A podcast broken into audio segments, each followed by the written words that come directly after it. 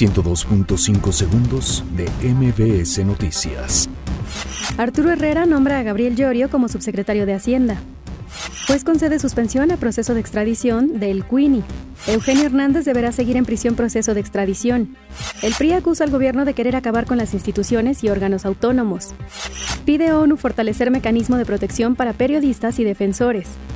La Secretaría de Relaciones Exteriores recibe cartas credenciales de embajadores de Marruecos y Ecuador. El gobierno capitalino apuesta por la reindustrialización de Vallejo. En lo que va del año, el INE ha entregado 9 millones de credenciales de elector. Migrante hondureño intenta quitarse la vida en territorio mexicano. Consigue Briseida Costa el décimo tercer oro para México en Lima 2019. 102.5 segundos de MBS Noticias.